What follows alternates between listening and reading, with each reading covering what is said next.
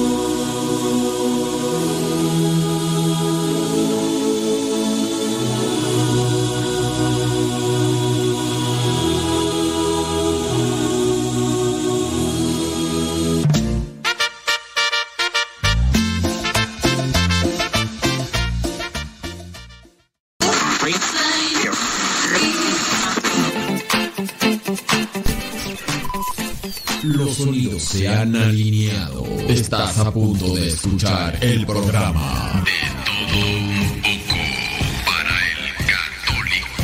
De todo un poco para el católico. Con tu servidor, el padre modesto Lule. Comenzamos. Estamos evangelizando por medio de la radio.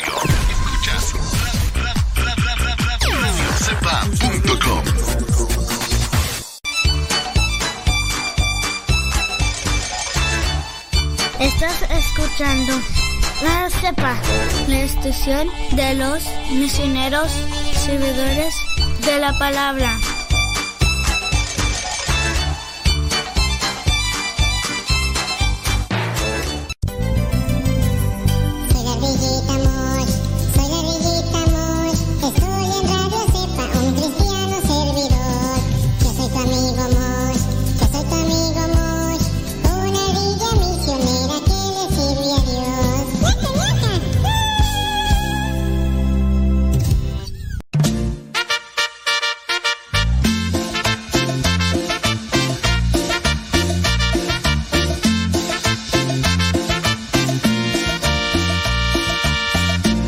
Nunca imaginé que me iba a pasar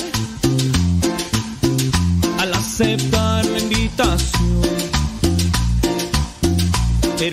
¿Ya aceptaron la invitación? Yo espero que ya le hayan puesto su respectivo miguta, dice mi estimado Mauricio Zurita. Saludos a Naila, a Nani, Sami y Monch. Monch. A los que escucharon antes el programa La Parroquia Virtual, pues por ahí se 16 programas de la Parroquia Virtual. La verdad es que me llevaba mucho tiempo hacerlos. Porque como tiene efectos, tiene cambio de voces y tiene un cierto tipo de información, pues... No, la verdad es que sí me... No, por eso dejé también de hacerlo, porque... Sí implicaba mucho tiempo, pero... Y además tiene ahí melodía o tiene música que está registrada, por eso es que no, no paso esos programas cuando estoy transmitiendo por Facebook y YouTube. Pero sí, gracias a los que nos acompañan y a los que no, también. Muchos thank yous, eh. Thank you, thank you. Ahorita vamos a ponerles predicaciones. Ya acumulé un buen de predicaciones, eh. Uf, tengo para aventar para arriba.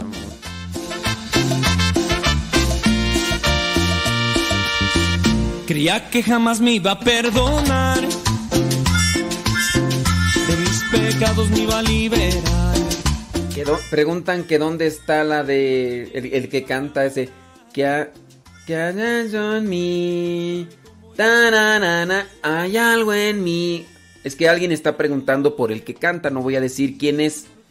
¿Que en dónde está? Eh, pues está en. En Guatemala atendiendo a su familia, a sus hijos y, demás. No decimos quién es, ¿verdad? Porque luego, luego se hace el chismecillo. Pero sí el que canta esa canción de... Que hay algo en mí que me hace ti, tiri. Tiene hijos allá, tiene hijos acá y tiene hijos más allá y... Y pues bueno, yo espero que los atienda a todos y si no los atiende a todos, pues a los que atienda, pues por lo menos que los atienda bien. Que de hecho trabaja en una tienda. Creo que la tienda es de los suegros. Algo así me han pasado el chisme. Ya ves cómo es la gente, pues. Espero que le atienda a los hijos y también a la tienda. ¿ah? ¿Nos escuchará? No creo, no creo, no creo, pero... Sí, este... Saludos al señor que cantaba. Hay algo en mí que me une a ti. Pues tú también, ¿para qué andas ahí de preguntona? Cumbia. Para todos. ¡Ay, Dios mío santo! Para el Señor. ¡Vámonos!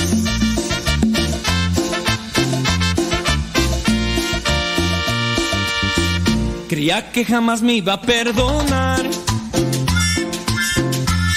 pecados me iba a liberar. Yo nunca imaginé que me iba a enamorar, pero él sabe cómo y me enamoró. Me enamoré de ti, Señor Jesús, me enamoré. Mi vida hoy es muy feliz, no me quiero alejar de ti. Me enamoré de ti, Señor Jesús, me enamoré. Mi vida hoy es muy feliz no me quiero alejar de ti.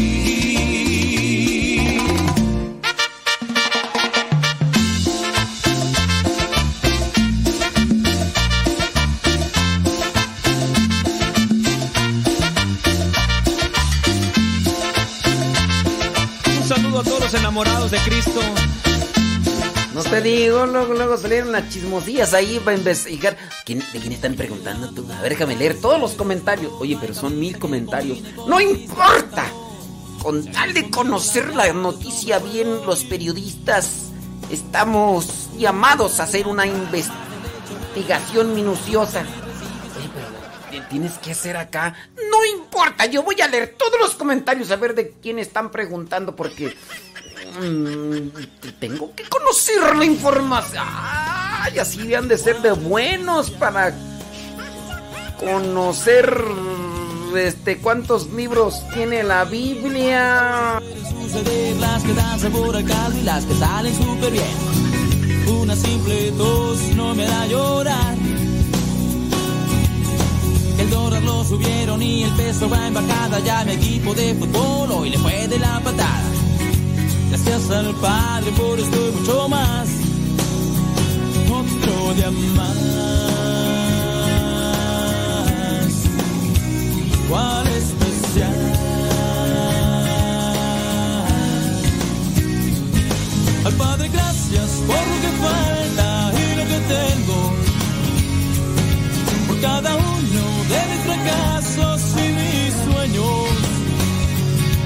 que a pesar de que soy gigante, aún sigo pequeño. Ah, ahora, que, que yo soy bien explícito. ¿Cuál explícito? Yo ni dije nada. Tú que andas ahí de. Ahora resulta.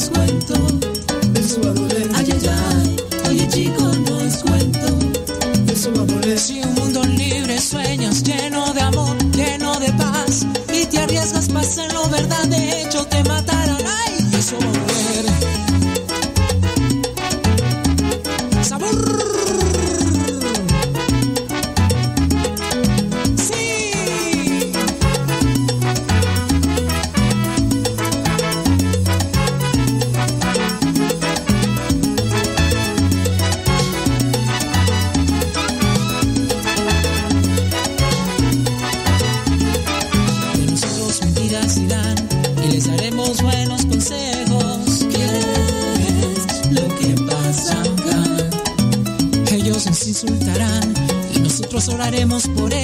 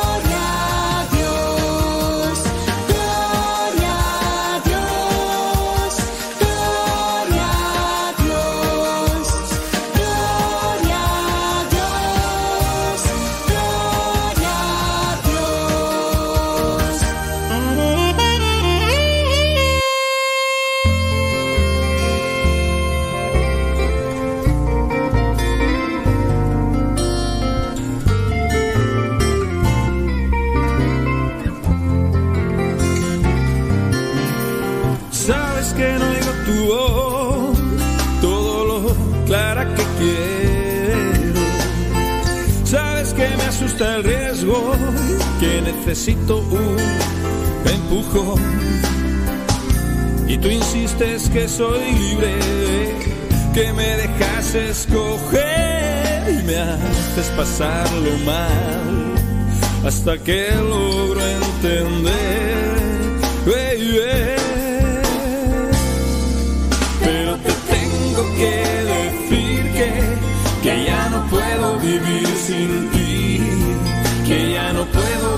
sin ti, que ya no puedo vivir sin ti. Pero te tengo que decir que, que ya no puedo vivir sin ti, que ya no puedo vivir sin ti, que ya no puedo vivir sin ti.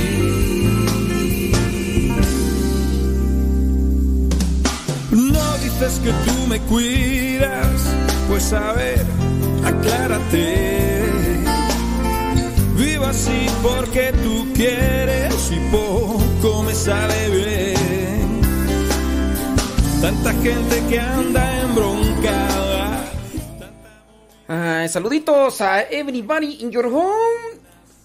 Y acá estoy revisando mm, los mensajes. Gracias. Gracias. Sonovito. También estoy editando el. Estoy editando el sermón bíblico. Que pues como saben, pues. Ya, ya alguien por ahí me empezó a reclamar aquí de los de mi capilla que, que me alargo y que no sé qué. Y la verdad, pues, pues ya no les dije nada, pero ya cuando están esas personas, porque es un matrimonio, el que empezó allí a reclamar, que, que, que mis sermones largos y que no sé qué, y que, que el padre fulano sí los hace cortitos y que no sé cuánto. Y pues uno se siente hasta incómodo ya cuando están esas personas presentes en misa. Dicen, ay Dios mío, aquí están estos quejosos. Y bueno, tú dijeras, no, pues sabes qué, es que se quejan estas personas porque saben mucho. Y no, hasta eso, son personas que recién se están acercando a las cosas de Dios y... Y... Y por eso es que pues, igual uno... Pero lo cierto es que si pues si uno se siente incómodo, pues. E- eso, eso que ni qué. Y, así uno, pues ya ni, ya ni se desplaya uno sabroso. Us- Tú dirás, no, pues que no te preocupe. No, no, pues es que, pues hasta eso, no, no le doy mucha importancia, pero con estar miri- mirando ahí y luego que están ahí, que, que- que así como que retorciendo, así como, como, ay, ya. Uno dice, ay, señor. Con estas gentes de veras, pero, pues bueno, ni modo. De que hay gente quejosilla, hay que gente quejosilla. Y hasta eso digo yo, pues, ¿qué? Pues, miren, yo porque yo también, yo le sigo la neta, yo las misas, por ejemplo, de eh, sábados, así regularmente, yo, hay misas que sí, de verdad, en 40 minutos, 45 minutos, yo ya. Porque yo voy, yo le voy midiendo el agua a los camotes. Mira, por ejemplo, mm, cuando veo que eh, en las misas, por ejemplo, estas regularmente, regularmente, no siempre, pero regularmente, esas misas eh, de celebración de acción de gracias de, de tres años, esas misas son de personas que casi no vienen a misa. Entonces, como casi no vienen a misa, pues son personas que vienen más así por una cuestión de... Pues de compromiso, de tradición, de costumbre, ¿no? Y, y ya. Y... Y yo pues voy lanzando algunas reflexiones. Y si veo que la persona ni fu ni fa, pues ya le voy. A veces pues, trato de ir con cosas muy sencillas, muy prácticas para hacerlos despertar y todo. Yo, yo me voy dando cuenta cuando la gente pues nomás no, no está conectada o no se quiere conectar. Empiezan a dormirse, empiezan a voltear para todos lados. O por ejemplo, cuando las mismas personas traen ahí a sus chukis y dejan que los chukis anden armando ahí su rebaratenga. Porque pues bueno, el chiquillo está llorando, pues ponte de pie y sal ahí al atrio, camina un poquito y, y ya, ¿no? Entonces eso ya también me da mi referencia de que eh, te preocupas, ¿no? Pero hay veces que los chiquillos ya caminan y todo y andan haciendo su ruidazo ahí. Y uno dice, no, pues esta gente no. Por ejemplo, el sábado pasado me tocó una misa de... ¿De qué era tú? Ah, era misa de... De difunto. Todavía en esa misa de difuntos sé que vienen personas pues, un poquito más grandes. Muchas de ellas no comulgan tampoco las misas de difuntos. pero por lo menos había una conexión, entonces empecé a lanzar algunas reflexiones y comenzaban a reírse. No me alargué tanto como las misas dominicales o las misas de entre semana, que sé que viene ya gente que ha tomado los cursos bíblicos, pero pues pero sí hay algunos que quejosillos y quejosillos. Pues pues yo ahí trato como que de de ir acomodando las cosas. No, y luego deja de eso, esa, esa pareja que se queja de mis homilías largas, pues tienen ahí a sus chukis. Sus chukis guerrosos. No, a veces cuando los llevan allá a misa andan armando y pues como son los conces, pues no les dice nada. Y yo digo, pues también chukis. Lo bueno que casi no los traen a misa los chukis esos, pero... Bueno, ahí les va la reflexión. El ser de la montaña.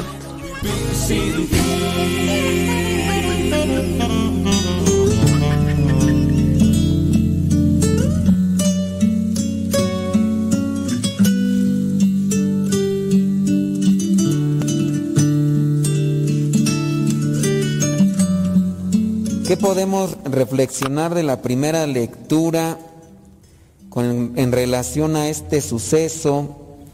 Muere la esposa de Abraham y después su hijo pues ya, ya, ya se está quedando su hijo. ¿A qué, ¿A qué edad se casó Isaac?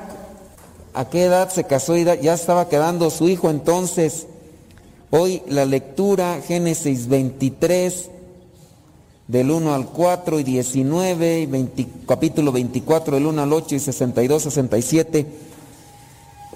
Eh, ahí nos presenta pues que eh, Abraham llamó a uno de los más eh, ancianos o más grandes, más bien de los de sus criados y le hizo prometer pues que le buscara, que le buscara con quién casarse porque pues era necesario. A ver quién es así abusadillo desde chiquillo y busca por ahí cuántos años tenía Isaac cuando se casó. Les voy a dar una hora y ya. Entonces, a ver, échenle coco. No, más bien échenle así, pónganle la lupa. A ver, y, me dicen cuántos años tenía Isaac cuando se casó con Rebequiux. Échenle. Me tienen que decir el capítulo y versículo. Porque no nada más que me digan de Tin Marín de Dopingue Cucaramácara Títere fue. 37, ¿dónde dice? No, no, ¿dónde dice? O sea, ¿tenía qué? ¿90? ¿Quién tenía 90? A ver, la pregunta es, ¿cuántos años tenía Isaac cuando se casó? Bueno, esa es una suposición tuya porque estás haciendo cálculos, ¿no? A ver, entonces él está haciendo cálculos y más o menos está acercado, pero no es como tal. Bueno, ya se las voy a... Vean ahí, ay Dios mío, ¿qué voy a hacer con esta gente, Señor? Vean, eh, Génesis capítulo 25, versículo 20. Génesis 25, versículo 20. ¿Cuántos años tenía Isaac? Ándele, entonces ahí ya, ya no estaba lejos del reino de los cielos, pero, pero era más bien un cálculo humano, ¿verdad? Ahí ya, acá con, con fundamento. Entonces, ¿cuántos años tenía? Ah, 40. Entonces, ya, ya se le andaban pasando los ejotes. Entonces, por ahí, eh, a- a Abraham, Abraham tuvo que buscar por ahí a alguien por ahí para que le buscara ya con quién casarse. Entonces, este hombre tiene que ir a la tierra de Abraham para buscarle a alguien y encuentra ahí a Rebeca. Eh, Isaac estaba triste por la muerte de su mamá. Y después ya cuando se casa, eh, encontró, ese encontró sin duda también donde Génesis 24, 67.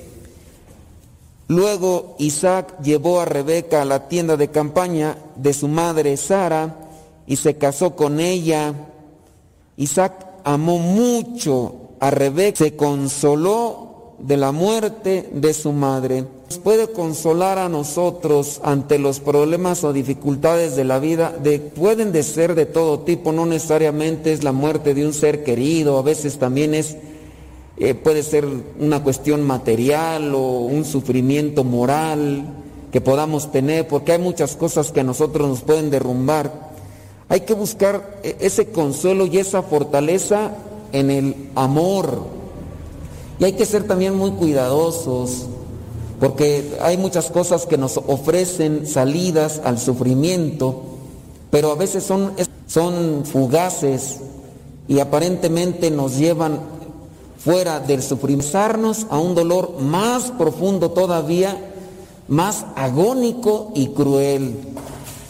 También podemos entender ante esta situación que es algo y que es parte de la vida, que en las situaciones ordinarias de la vida uno encuentra también ese consuelo, esa esperanza y esa fortaleza que a veces se pareciera ser que se pierden de nuestra vista por los golpes que sufrimos, la muerte de un ser querido, eh, el papá o el hermano o alguien o la esposa o el esposo, dependiendo del caso, y, y viene el sufrimiento y dolor. Y dentro de las situaciones ordinarias que nos presenta Dios en la vida, uno puede encontrar consuelos y fortaleza. La persona pareciera ser que se desconecta de una realidad cuando sufre un golpe en el corazón. Veamos, por ejemplo, eh, la persona que cae en depresión. Yo no sé a ustedes eh, cómo les parece este clima que tenemos eh, en este momento, pero lejos de ser un, para mí un ambiente triste porque está gris, porque está nublado, a mí se me hace uno de los climas más yo deleito más este tipo de climas por las cosas que veo en la naturaleza, incluso cómo brota la misma naturaleza como algo vivo después de que llueve. Ustedes, si ven, están los jardines que se tienen, están verdes. Eh, después de que acaba de llover, las hojas de los arbolitos o de las plantas que tenemos te sostienen ese tipo de perlitas de agua que yo no sé, yo, yo me disfruto y me contemplo, el ir encontrando este tipo de, de placeres que te da Dios en lo ordinario, te pueden sacar de tu sufrimiento y tu realidad. Pero a veces estamos tan obsesionados, tan apegados a ese sufrimiento y a ese dolor, que no nos damos cuenta de las maravillas que nos da Dios todos los días. A lo mejor a algunos de ustedes no les gusta este clima, a lo mejor les gusta el sol y yo les preguntaría, y por lo menos cuando sale el sol lo disfrutas, te quedas así contemplándolo, eh, te aprovechas esa ¿qué? vitamina D, ¿no? Que da, creo, el sol, la aprovecha para ver el amanecer o, el atardecer, contemplarlo cuando se está metiendo el sol o cuando está saliendo, porque hay gente que ya vive desconectada de estos regalos que Dios nos da dentro de la naturaleza, de la misma vida ordinaria, de las mismas etapas que tenemos que caminar nosotros. Aquí en este caso yo veo a Isaac, un hombre que ya por su edad, no necesariamente vamos a decir se casó a los 40 años. Acuérdense que el número 40 en la Biblia significa pasión, purificación. Por eso los 40 días del diluvio, que fueron purificación, años de 40 días de Jesús en, en el desierto, preparación y purificación. También estos 40 años del pueblo de Israel caminando en el desierto en busca de la tierra prometida, que fueron preparación, pero también a su vez purificación. ¿Cuántos días duró Moisés allá en el monte esperando las tablas de la ley? 40. ¿A los cuántos años se casó Isaac? A los 40. No quiere decir que ya se le estaba pasando el camión. Bueno, algunos de ustedes ya, pero este, ya a veces ya ni con rifa gratis salen, ya tienen que también así aceptar la situación, porque hay veces que está la obsesión, a veces llegan por ahí y me piden que les haga oración para que se casen, le digo, pues es que si no es de Dios y mejor, este, mejor no, no, no andes apresurándote la cosa, pero regresando a las cuestiones de lo ordinario que Dios nos ofrece y de lo que tenemos que vivir, encontrar esos gozos y esas sustancias que nos ayudan a reconfortarnos y a fortalecernos. ¿Qué puedes hacer todos los días? A lo mejor hiciste algo en tu trabajo que pudiste haberte deleitado. A lo mejor preparaste algo que te gustó, que pudiste deleitarte. Te deleitas con tus chukis. los chukis, ahorita disfrútenlos, ahorita que están chiquitos, al rato ya están labregones, ya al rato se vuelven rebeldes, ¿verdad? Rebeldes, quejosos, quejumbrosos. Y ya, ya no es igual, ahorita hasta los pueden abrazar, darles de besos y ya, y, pues, disfruten a sus chukis, al rato van a crecer y ya no.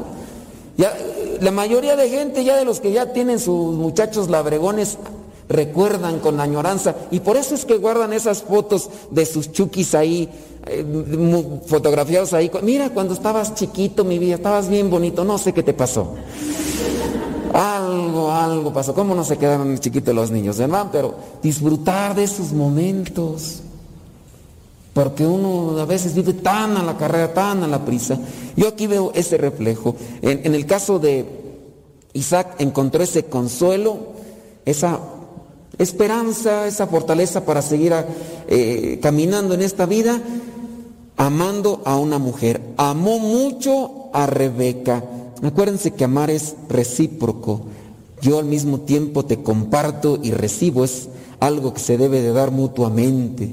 Y en este caso sin duda encontró también a una mujer que actuaba como un espejo de Isaac y también era recíproca en lo que recibía de él y eso pues les ayudó a los dos. Entonces de- dejemos a un lado ese tipo de pesares y angustias y sobresaltos que tenemos en la vida que muchas veces no nos dejan ser felices ni tener esperanza. Trata de disfrutar de lo que tienes hoy, de lo que Dios te da eh, como parte de tu vida. ¿Cuántos de ustedes ahorita podemos caminar bien? Y, y hay otras personas que ya por la edad o por la enfermedad quisieran andar corriendo. Yo traigo por ahí un, deseo reprimido que tarde o temprano voy a tener que hacer porque quién sabe cuánto más tiempo uno vaya a vivir, ¿verdad? Pero ¿cuántas de las veces uno, a veces ya no se quita los, los zapatos porque uno se enferma, pero yo traigo desde hace mucho una tentación de que cuando llueve, quitarme los zapatos y empezar a correr en el pasto y, y sentir el agua, y no lo he hecho. También por miedoso, porque digo, ¿y si mañana me enfermo? ya también es achacoso, pero de esas cosas que, que son naturales y, son buenas y que uno las puede disfrutar. Pero podemos ahorita caminar, ya hay, hay personas que no caminan por sí solas y, con la vergüenza y todo tienen que llevarlos para un lado. Les digo, pues por lo que uno le toca mirar, y, y son pesares que quisieran, y entonces hasta poder caminar, moverse, pero no, uno a veces anda buscando otras cosas y a veces hasta son salidas, cosas, eh, espejismos de la vida para eh, querer pensar que por ahí va a ser feliz y no, son, son engañosas. Vayamos al Evangelio, Mateo 9, capítulo del 1 al, no, el capítulo 9 del, tre- del 9 al 13. Dios llama a un hombre que es cobrador de impuestos, a un hombre que tenía eh, una etiqueta ante la presencia de los demás. Pero por el hecho de estar etiquetado este hombre como malo, como un- una persona deshonesta o corrupta, como así les tenían catalogados a los cobradores de impuestos, Dios le llamó a este hombre no porque fuera malo, sino Dios lo llamó porque quiso llamarlo. Este hombre respondió al llamado y eso es lo que también le dignifica. Dios nos hace un llamado a cada uno de nosotros para ayudar a los demás y por eso es que llamó a, a- a Mateo. En este caso mucha gente tenía la etiqueta, todos los cobradores de impuestos son unos abusivos, son corruptos, son ladrones. Y a lo mejor puede ser que también nosotros tengamos etiquetas ante la sociedad o en nuestra familia, pero aún así nos llama Dios. Y de nosotros depende dar una respuesta a ese llamado que Dios nos está haciendo para ayudar a otros, porque primeramente nos quiere ayudar a nosotros, después nos capacita para ayudar a los demás. Todos estamos en busca de la felicidad, de la paz, de la esperanza, y nosotros podemos ser portadores de esa esperanza que otra persona está esperando en tu casa, en tu trabajo, eh, en tu colonia, podemos ser portadores de esa esperanza siempre y cuando aceptemos ese llamado que Dios nos hace. Sígueme. Y aquí dice, entonces Mateo se levantó y lo siguió. La pronta respuesta al llamado que Dios nos da nos capacita para poder dar una pronta respuesta a la persona que está esperando una respuesta de parte de Dios.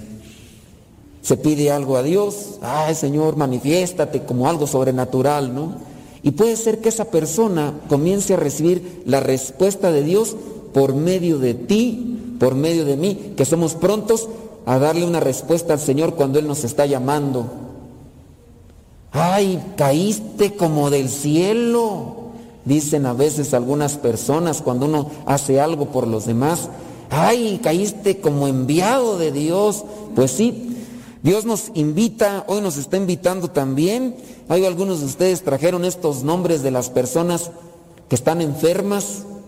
A lo mejor ni se dieron cuenta esas personas o no se van a dar cuenta, pero uno también está haciendo una función de llevar algo.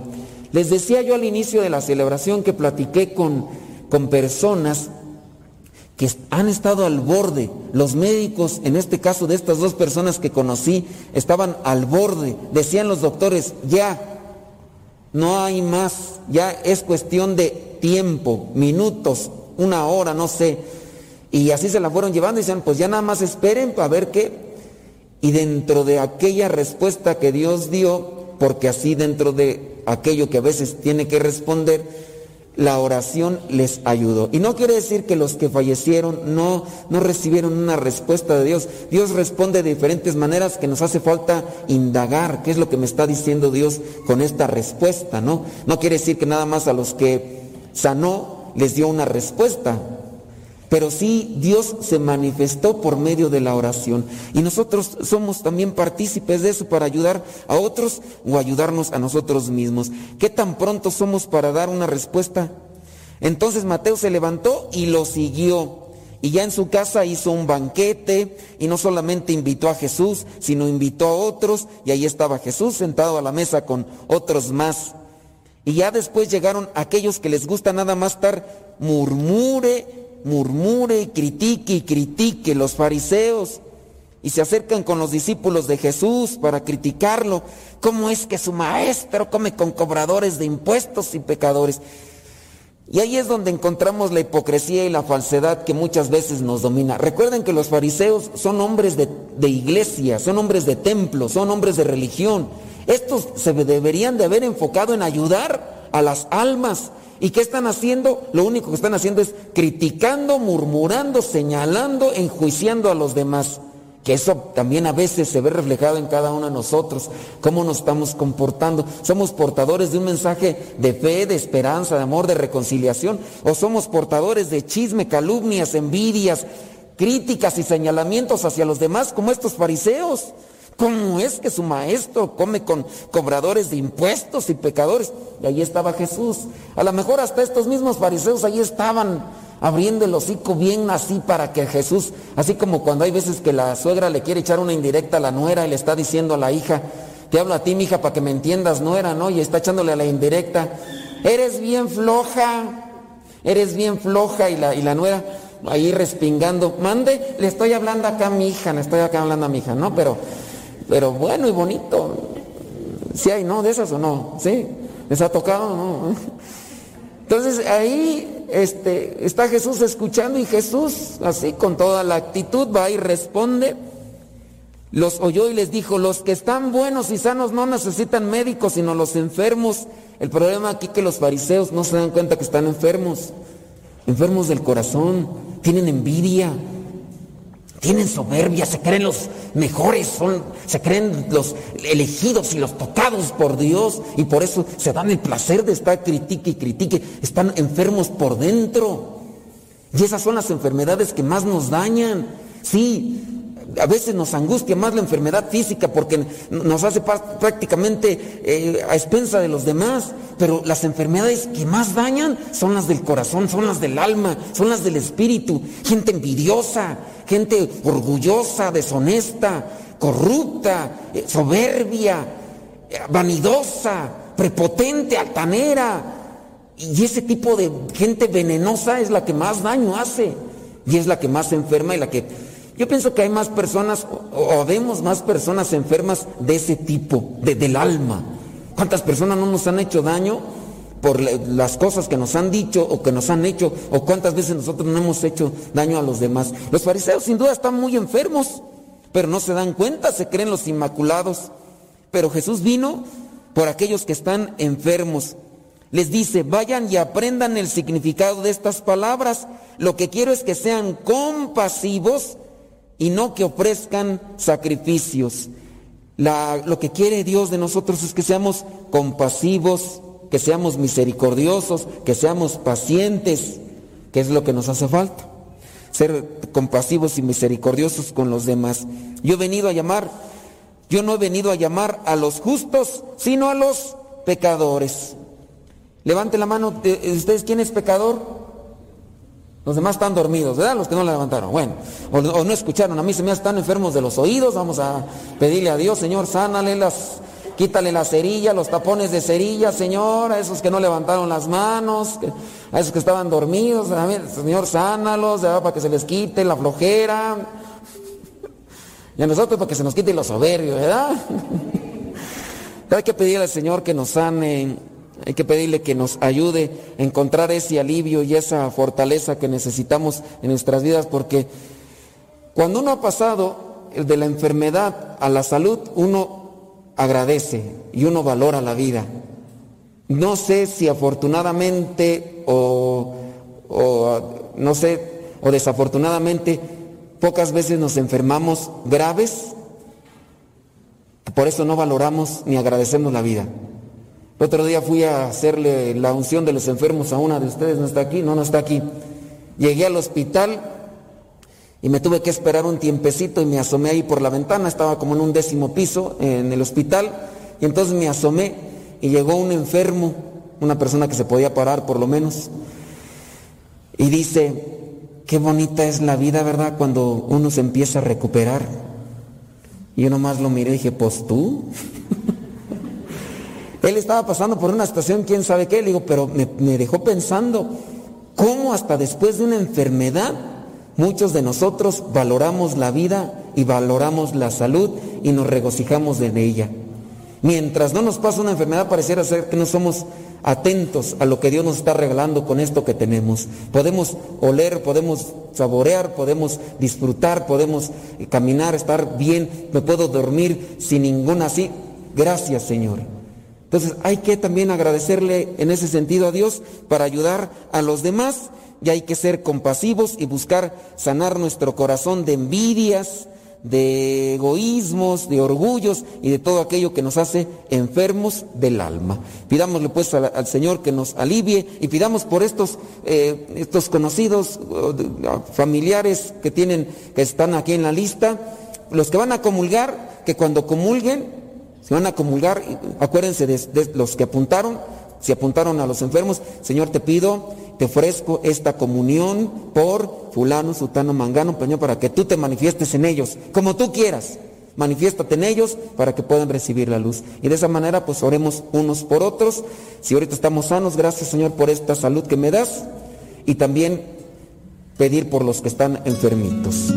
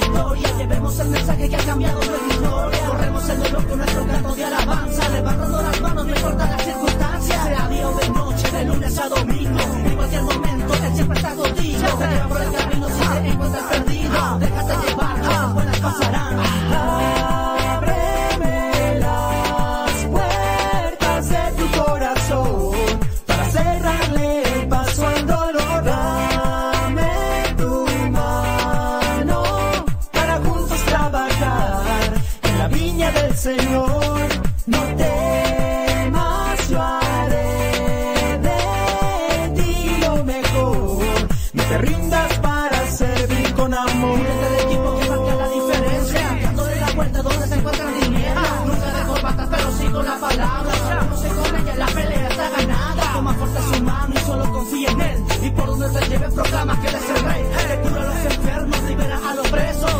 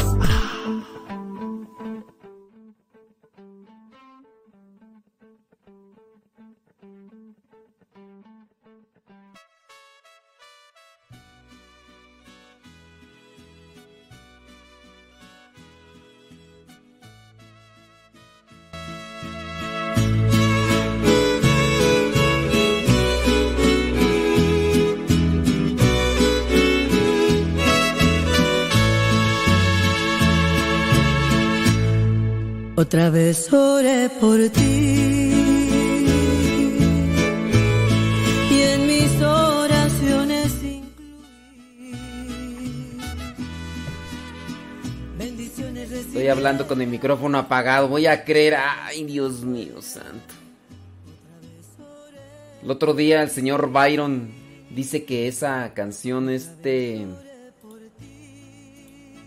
Que esa canción, ¿no, verdad? Que porque esa canción, este.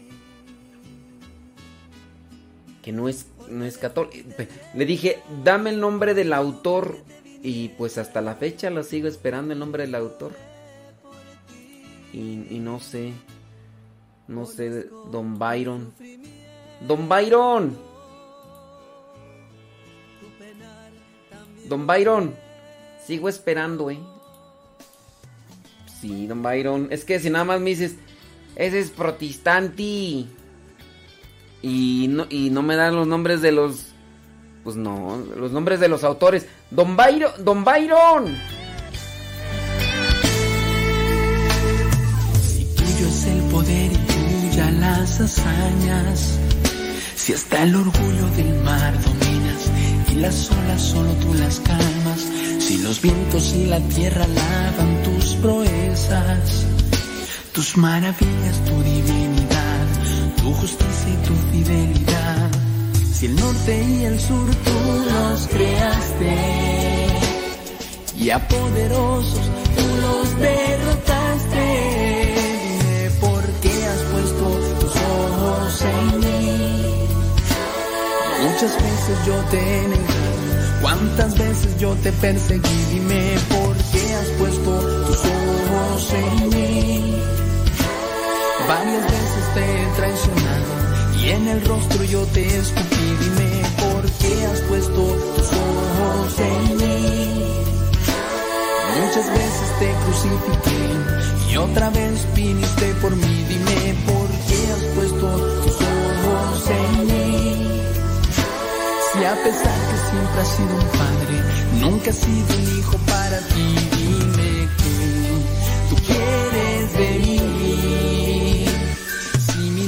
te sirve, Señor, pues mi nada será para ti. Si tuyo es el poder y brilla las hazañas, si hasta el orgullo del mar dominas y las olas solo tú las calmas, si los vientos y la tierra alaban tus proezas, tus maravillas, tu divinidad, tu justicia y tu fidelidad, si el norte y el sur los creaste y a poderosos tú los derrotaste. Dime por qué has puesto tus ojos en mí.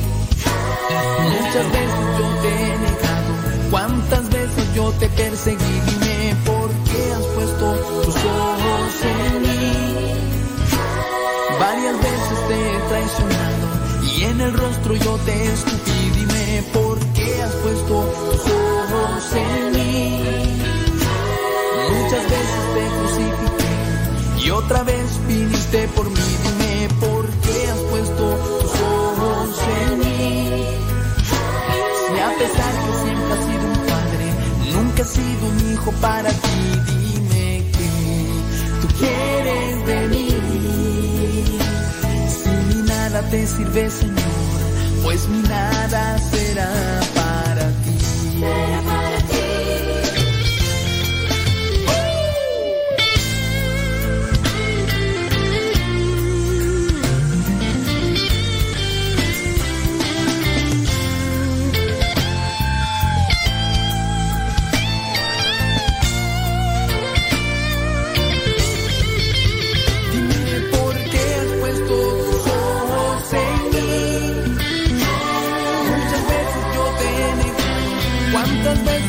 Perseguí. Dime por qué has puesto tus ojos en mí. Varias veces te he traicionado y en el rostro yo te escupí.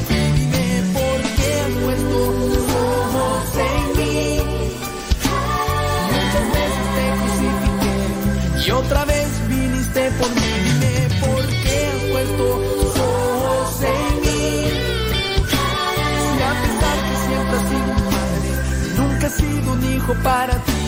Dime que tú quieres de mí. Si mi nada te sirve, Señor, pues mi nada será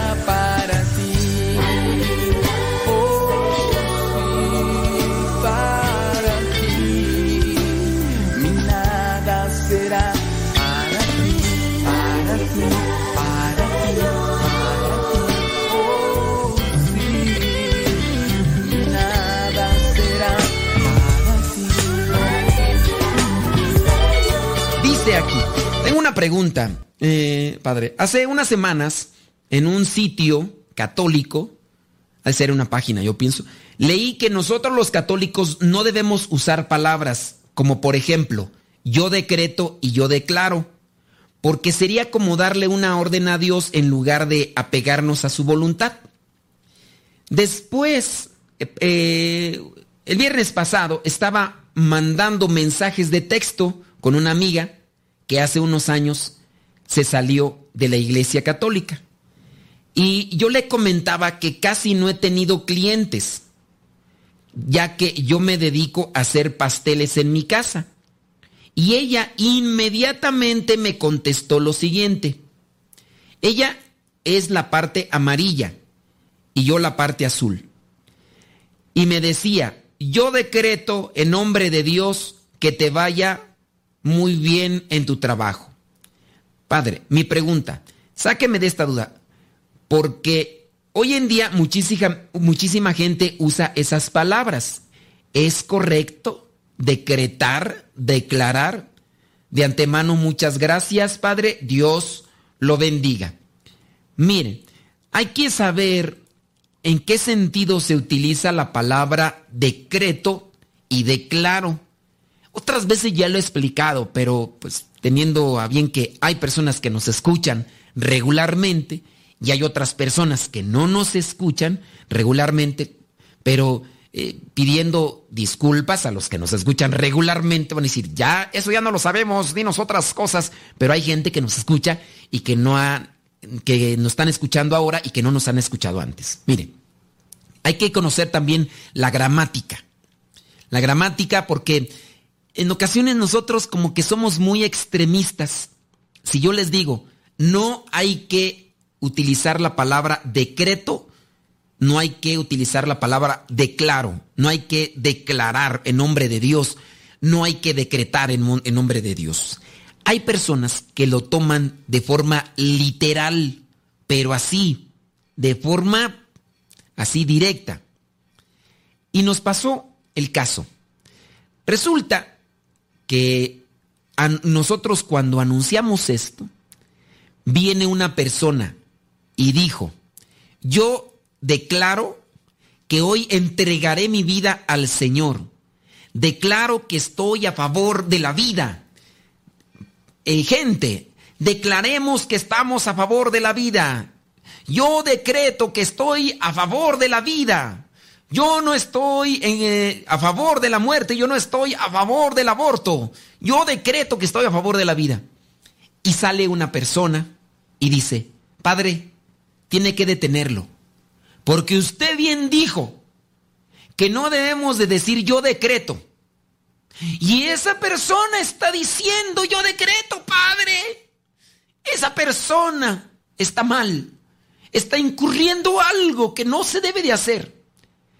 En primera, hay que conocer la palabra decreto y declarar. Se entiende. Cuando nosotros estamos ante el juzgado, nosotros vamos a declarar. Declarar, decretar, significa también pronunciamiento.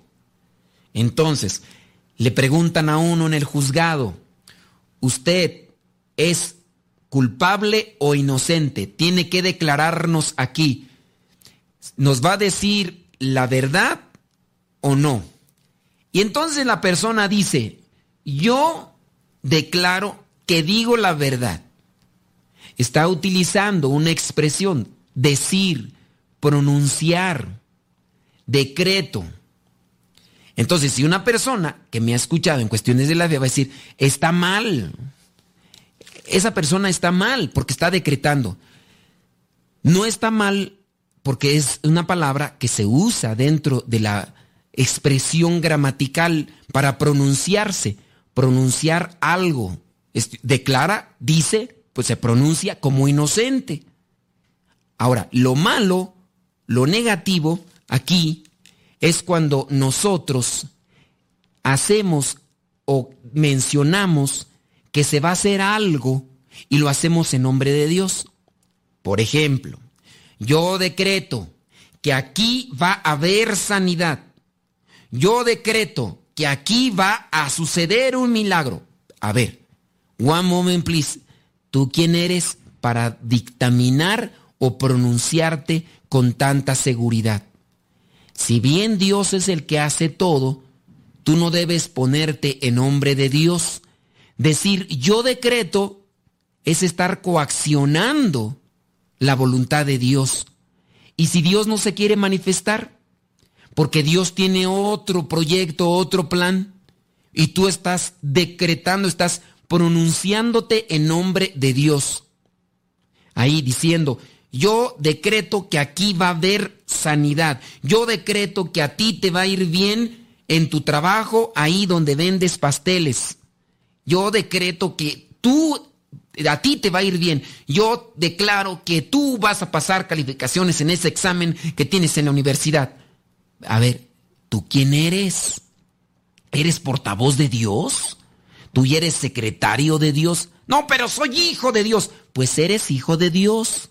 Pero así como eres hijo de una persona aquí en la tierra, no tienes tú incluso en ciertos momentos la facultad para concederte permisos.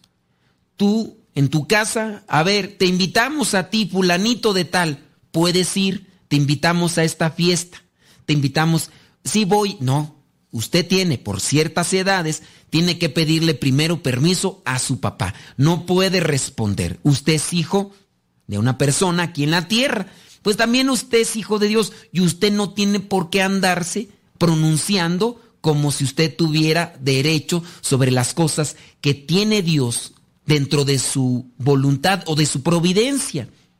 Lo que es incorrecto es andarse pronunciando en nombre de Dios, cuando nosotros tenemos que dejar todo a la voluntad de Dios.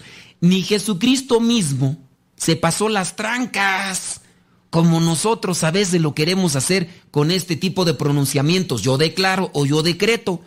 Jesucristo está realizando un plan de salvación y sabe lo que viene, sabe lo que va a suceder.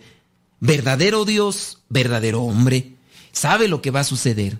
Y ante ya lo que es las vísperas, ya casi previo, aquel momento agónico en el que va a cargar la cruz, en el que lo van a crucificar, está ahí en el huerto de los olivos. Y está en el huerto de los olivos y no dice, ¿sabes qué? No, está sufriendo Jesús. Esta es, es un momento agónico. No quiere decir que estaba bien contento, así como diciendo que ya llegue porque ya me quiero. No, está haciendo oración. Y llega aquel, aquella oración agónica. Padre, si es posible, si es posible, aparta de mí este cáliz, pero que no se haga mi voluntad, sino la tuya. Nosotros conocemos la voluntad de Dios. Nosotros podemos andar decretando y declarando lo que tiene que ser en ciertas circunstancias. No es correcto. Ni dentro de los cristianos evangélicos, ni dentro del cristiano católico, andar declarando en nombre de Dios. Es decir, como si fuéramos portavoces de Dios.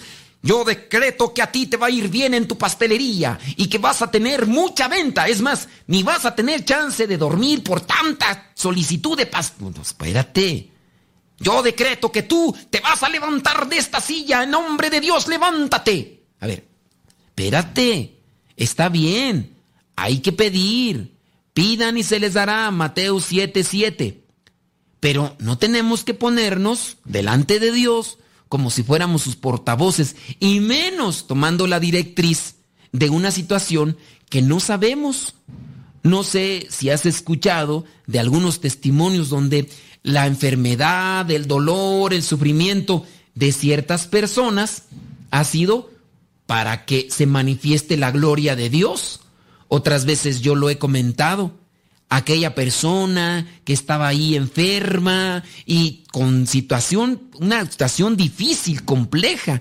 La enfermera que le atendía no encontraba razón de su situación y llamaron al sacerdote, lo confesaron, le dieron los santos óleos y la persona no se recuperaba. Y hasta después ya cuando eh, hicieron que la persona pidiera perdón o otros se reconciliaran con él y hasta después ya vino a descansar incluso la persona. Se le fueron quitando todo tipo de situaciones en el organismo y después falleció. Otras veces a mí que me ha tocado visitar a personas enfermitas, pues sí, me dicen, padre, estoy sufriendo, está difícil, pero le doy gracias a Dios porque sabe que por medio de esta enfermedad mi familia se ha podido reunir, están rezando y se han reconciliado. Para gloria de Dios. ¿Qué es mejor aquí, la reconciliación o la recuperación física? La reconciliación.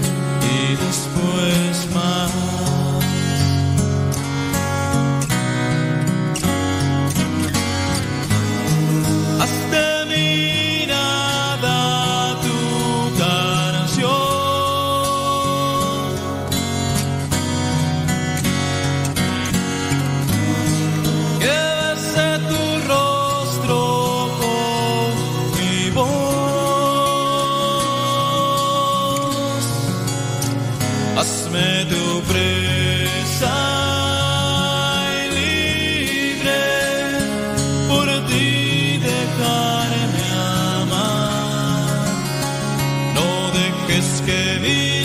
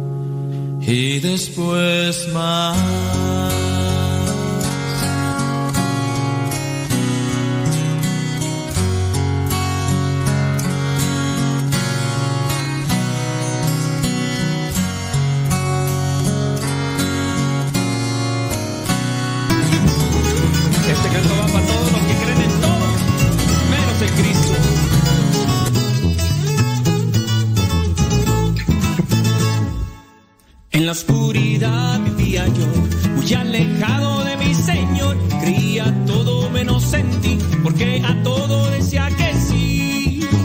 La bruja Panchita, Walter Mercado, en la herradura, pata de pollo, el gato negro, el gato blanco y tantas cosas. Yo era así, yo era así. Calzón rosita, calzón morado, en el billete de la buena suerte, en el ojito de venado y tantas cosas. Yo era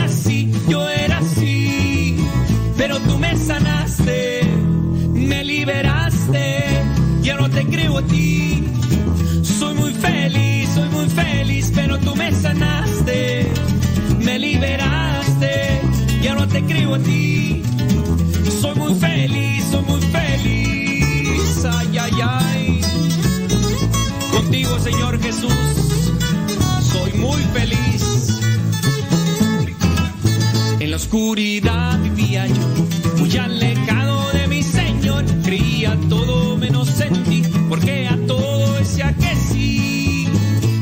oveja panchita o mercado, en la herradura, pata de pollo, el gato negro, el gato blanco y tantas cosas. Yo era así, yo era así. Calzón rosita, calzón morado, en el billete de la buena suerte, en el ojito de venado y tantas cosas. Yo era así, yo era así. Pero tú me sanaste, me liberaste y ahora te creo a ti. Soy muy feliz, soy muy feliz, pero tú me sanaste,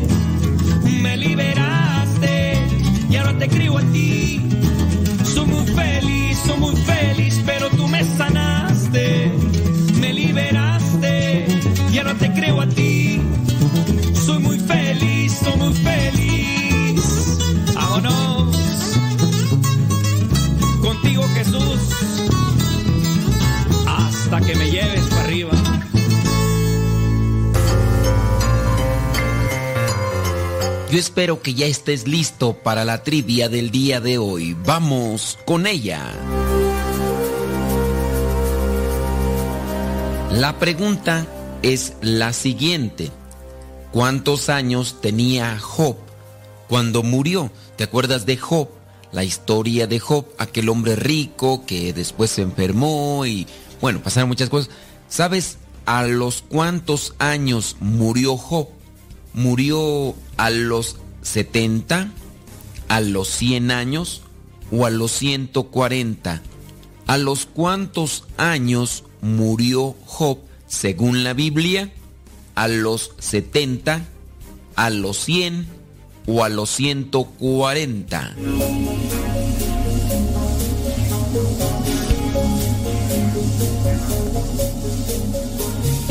Si tu respuesta fue a los 70, te equivocaste. Si tu respuesta fue a los 100, te equivocaste. Según la Biblia, Job murió cuando tenía 140 años.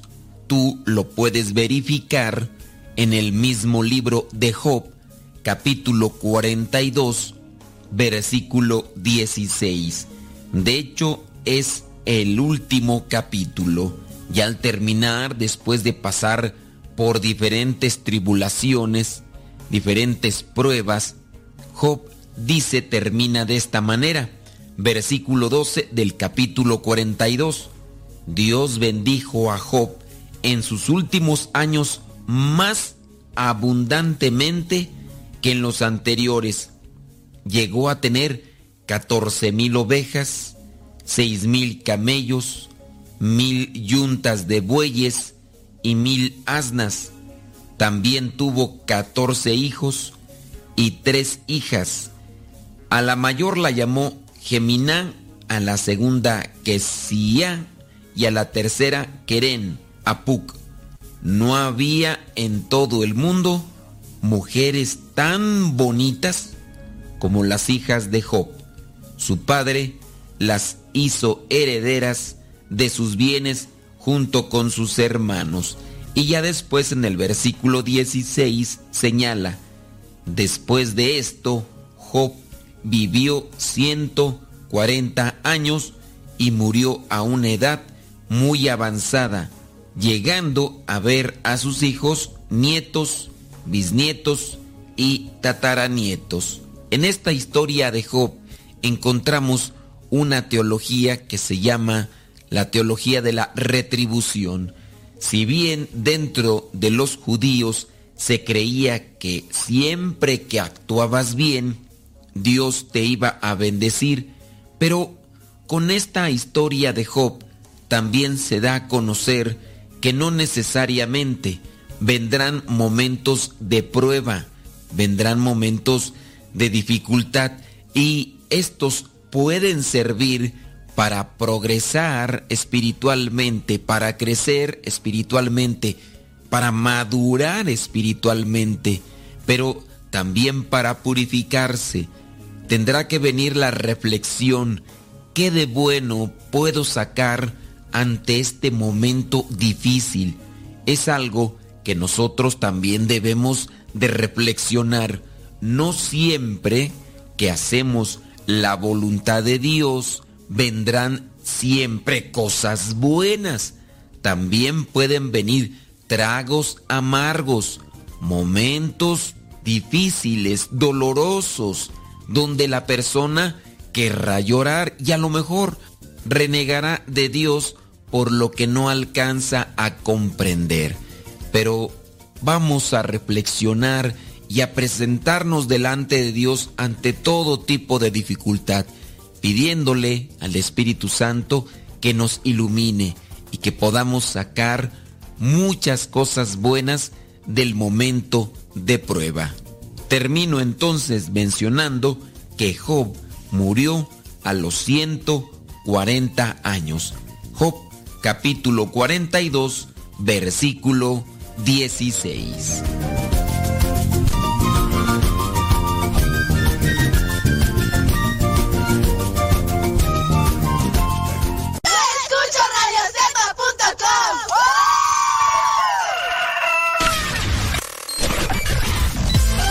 Comparte nuestras publicaciones de Facebook para que más personas conozcan. Radio Cepa, una radio que forma e informa.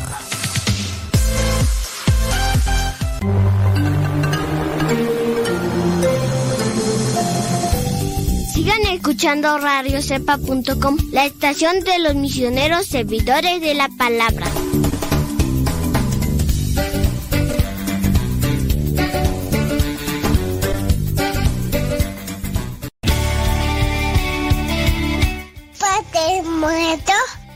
Hola, aquí estoy.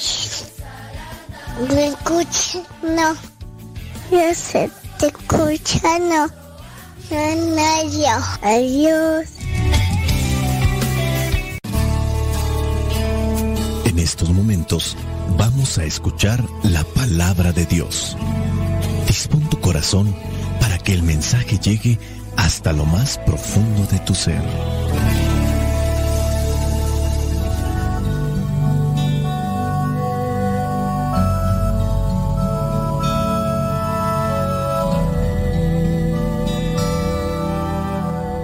El Evangelio que la iglesia nos presenta para el día de hoy corresponde a Mateo, capítulo 23, versículos del 13 al 22.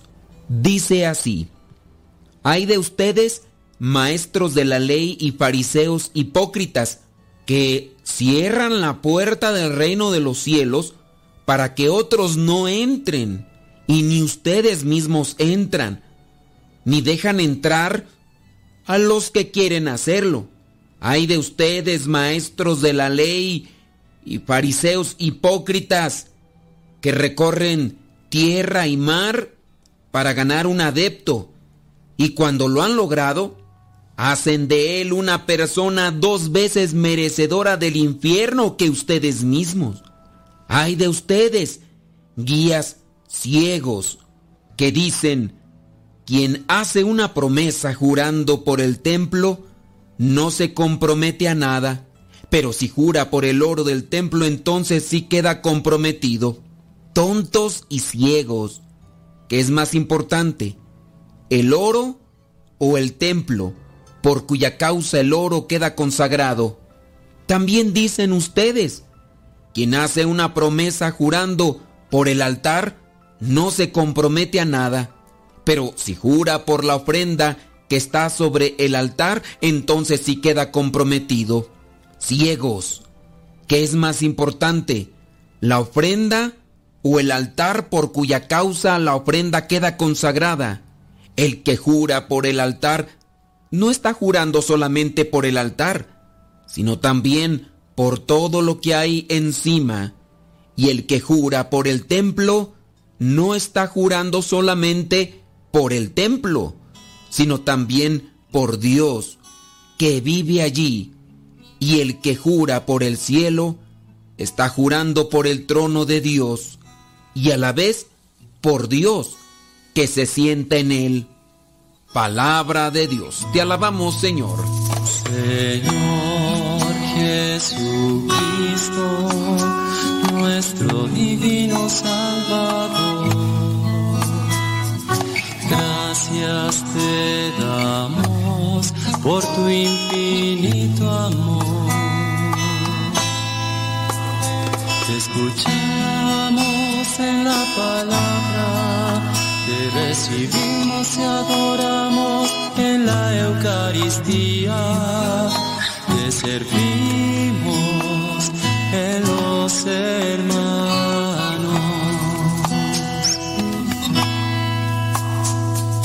Que seamos misioneros como lo quieres tú, enseñando a los hombres el fuego de tu amor.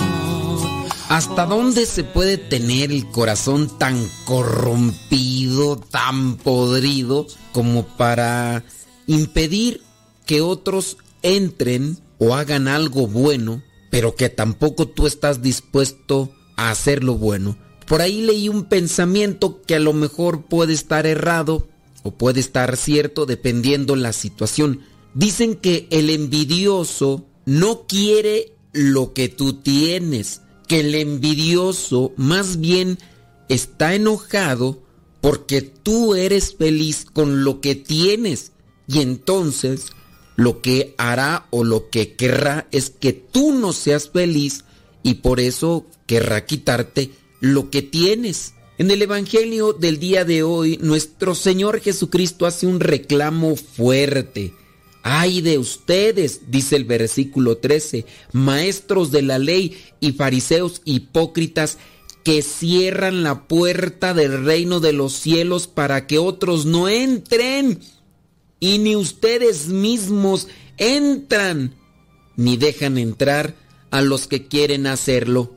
Tener una actitud en este estilo, sin duda, estamos hablando de grandes ligas, o sea, son personas que están enojadas con sí mismo, están enojadas con la vida, están enojados con todos, pero aguas. Aquí hay un punto que no podemos así descifrar tan sencillamente porque son personas vinculadas con las cosas de Dios, pero tienen esa actitud monstruosa. Cuando uno dice, oye, pues estas personas envidiosas, estas personas que le hacen daño a los demás y ni siquiera ellos hacen el bien, hoy no, perdónalos, sé paciente, sé comprensivo, porque pues no conocen a Dios, no, no han tenido la experiencia con Él. Pero aquí estamos hablando de personajes que están dentro de una relación del templo, son personas de religión, son maestros de la ley, son fariseos, gente que debería tener una altura espiritual, que debería tener un nivel espiritual para poder realizar aquellas cosas que le comprometen de su relación con Dios. Algunos de nosotros a veces hemos estado en esa circunstancia. ¿Cuántos de ustedes, por ejemplo, hay algunos esposos que se pueden decir cristianos porque siguen a Dios a su manera, siguen a Cristo a su manera, pero bien critican a la señora o a los hijos que están acercándose a las cosas de Dios y le reclaman y le reprochan y le reniegan y hasta se burlan, porque la persona está haciendo su esfuerzo de conectar su corazón con Dios y para eso acude a la capilla para hacer oración. Me han platicado a mí algunos señores que tienen el vicio del alcohol, han buscado la ayuda de Dios para ser fuertes y distanciarse de los vicios. Y entonces familiares e incluso compañeros de trabajo comienzan a hacerle burla porque según ya no toma, hizo promesa o está buscando la manera de relacionarse con Dios para con ello agarrar fuerza y no tomar. Pero ahí está el familiar haciéndole burla. Pero, sabes, a veces es el mismo familiar que cuando éste anda alcoholizado, recibe regañadas y es ahí donde no se entiende por qué cuando anda borracho le recriminan, le reprochan y entonces busca las cosas para enmendar su vida y también le reprochan. ¿Qué es lo que quieren entonces? El esposo puede ser que celoso y todo, la esposa se arregla porque va a la capilla, va a la oración y a lo mejor el viejo celoso piensa que si es que él anda de infiel, piensa que también la mujer le anda siendo infiel porque a veces pasa. Dice el refrán, el león piensa que todos son de su condición y si el viejo anda por ahí de infiel piensa que a lo mejor ya la esposa también le anda haciendo de chivo los tamales y ahí empieza a criticarle y a juzgarle. fariseos hipócritas, cierran la puerta del reino de los cielos para que otros no entren y ni ustedes tampoco entran. Yo aquí vengo a suponer que el castigo por la maldad será doble. Tú no te acercas a Dios, tendrás tu consecuencia, pero aquí cuando le cierras la puerta a otro, vendrá otro resultado por tu forma tóxica de actuar. Estarás cosechando dos en uno. En el Evangelio, Jesús también reclama que estos maestros de la ley y estos fariseos están llevando por el mal camino a sus discípulos, de tal manera que los discípulos son peores que ellos. Dice ahí en el versículo 15, hay de ustedes maestros de la ley, fariseos, hipócritas, que recorren tierra y mar para ganar un adepto, y cuando lo han logrado, hacen de él una persona dos veces más merecedora del infierno que ustedes mismos. Tanto en esta vida como en la otra, se obtienen resultados por nuestras malas acciones. Ni aquí nos salvamos, ni allá tampoco. A nosotros también nos conviene ser más precavidos, hacer más discernimiento de las cosas. Hay que estar alerta con aquellas desviadas y equivocadas indicaciones. Si nosotros vemos que alguien está actuando mal o que no nos está llevando por el camino correcto, debemos de tomar distancia. Dice en el versículo 16, hay de ustedes guías ciegos. Imagínate si el guía está ciego, ¿a dónde te va a llevar? Y ahí es donde aplica el sentido común, el discernimiento, la reflexión. Dice en el versículo 17, tontos y ciegos. Veamos pues que el reproche va dirigido para aquellas personas que están haciendo mal al impedir que otros se acerquen a las cosas que Dios quiere. Y quizá tú y yo no seamos de esas personas que les metemos el pie a los demás cuando están adelantándose o cuando van caminando hacia Dios, porque así a veces pasa. Pero ¿y qué tal si tampoco hacemos nada? Porque podríamos sesgar la reflexión únicamente con aquellas personas que se portan diabólicamente, porque ese es el calificativo, no hay que andarlo por ahí ablandando, pues es la verdad, diabólicamente. Ni entras con Dios ni dejas entrar a los demás. Pero, ¿y si ni fu ni fa, ni frío ni caliente, nos quedamos callados? También tiene que cuestionarnos esto. Dice Santiago 4:17, el que sabe hacer el bien y no lo hace, está en pecado. Apúntate la cita bíblica, por favor. Carta de Santiago, capítulo 4, versículo 17. El que sabe hacer el bien y no lo hace está en pecado. No es el mismo pecado, la misma gravedad, el mismo nivel, la misma altura, pero de que estamos mal, estamos mal cuando no ayudamos a otros para que conozcan más de Dios, por vergüenza, por miedo, por lo que tú quieras. Y es que también ahí nosotros tenemos culpa, porque si estamos avanzando en paso lento, ¿por qué no ayudar a los demás? ¿Por qué no tenderle la mano? Eso también viene a ser un pecado de omisión. Y Dios también nos va a pedir cuentas de eso, pudiendo ayudar a otros. ¿Por qué no lo hicimos? Es que me daba vergüenza, es que tenía miedo, es que si después me critican, es que si después me tratan de esto, del otro y de aquello pues vamos a tener un montón de razones o justificaciones, pero lo cierto es que podemos ayudarlo. Sé poco, bueno, eso poco lo voy a compartir. El Evangelio, voy a compartir el Evangelio, voy a compartir una oración. Mejor andas compartiendo memes, mejor andas compartiendo videos, mejor andas compartiendo cosas que no nutren el alma, que no ayudan el alma. Y en eso también uno peca.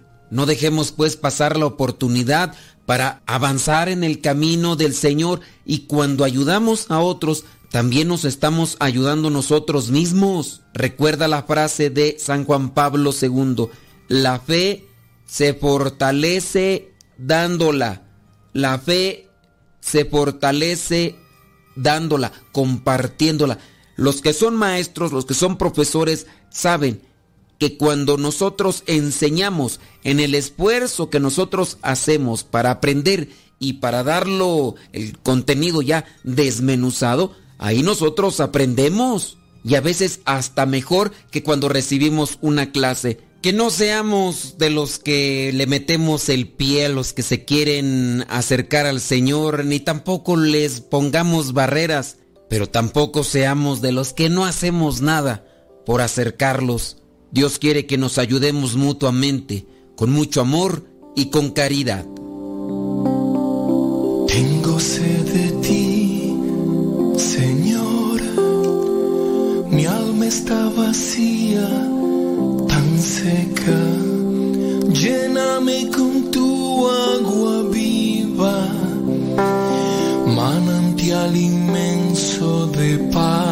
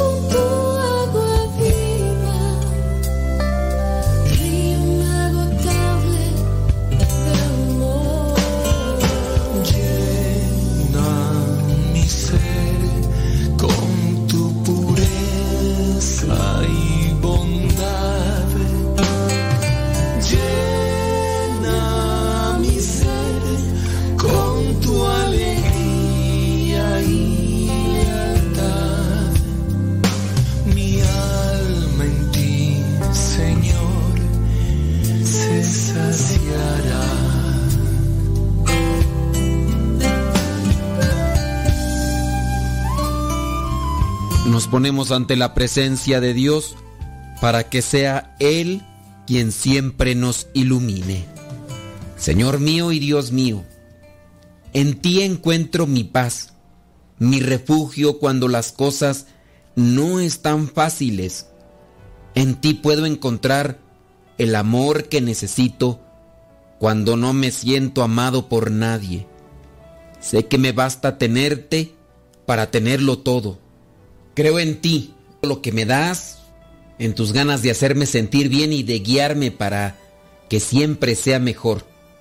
Gracias por el amor, mi vida y mi corazón, por ponerme todos los días personas maravillosas que me hacen creer de nuevo en que nada está perdido, en que aquellas personas que hoy viven en angustia y escasez, por favor, fortalece a los enfermos, a los tristes, a los desamparados y permite que tu ayuda sea luz de esperanza para la humanidad. Amado Dios, yo confío plenamente en ti y en tus planes perfectos, y es por eso que hoy te pido que se haga tu voluntad en cada cosa, en mi vida se realice según tu buen propósito. En este día yo daré lo mejor de mí, trabajaré con ilusión y me mantendré confiado en tus promesas, pues sé que de tus manos solo recibiré bienestar, milagros, misericordia, bienaventuranza y compasión. Espíritu Santo, fuente de luz, ilumínanos. Espíritu Santo, fuente de luz, llénanos de tu amor. Bendice, Señor, a cada persona que recibe este mensaje, que recibe esta reflexión. Y a mí, Señor, no me desampares para poder compartir lo que tú depositas en mi corazón y quieres que yo siga, para así salvarme y ayudar a salvar a los demás. La bendición de Dios Todopoderoso, Padre, Hijo y Espíritu Santo descienda sobre cada uno de ustedes y les acompañe siempre. Soy el Padre Modesto Lule de los misioneros servidores de la palabra. Vayamos a vivir el Evangelio.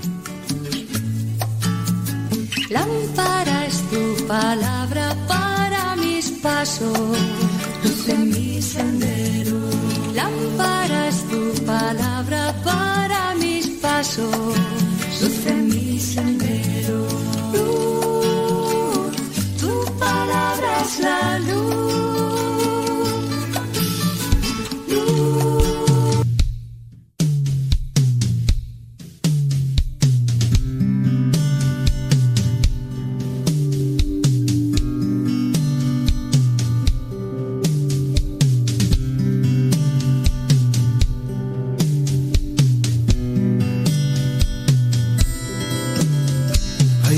veces que me siento muy mal. No es enfermedad, es cuestión de moral. La duda y temor en mi mente están.